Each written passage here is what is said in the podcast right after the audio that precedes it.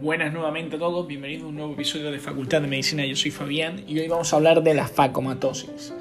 La facomatosis constituye un cuadro de enfermedades neurocutáneas de etiología multifactorial de base genética que se asocian a la presencia de tumores y amartomas.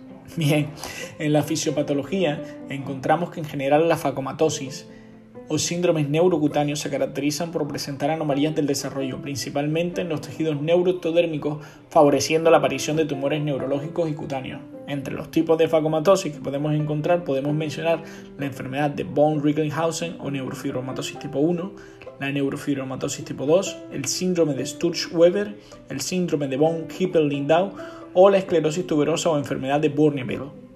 Bien, espero que te haya encantado el podcast. Si te ha gustado, déjame un comentario un like. Un fuerte abrazo y nos vemos en el próximo episodio.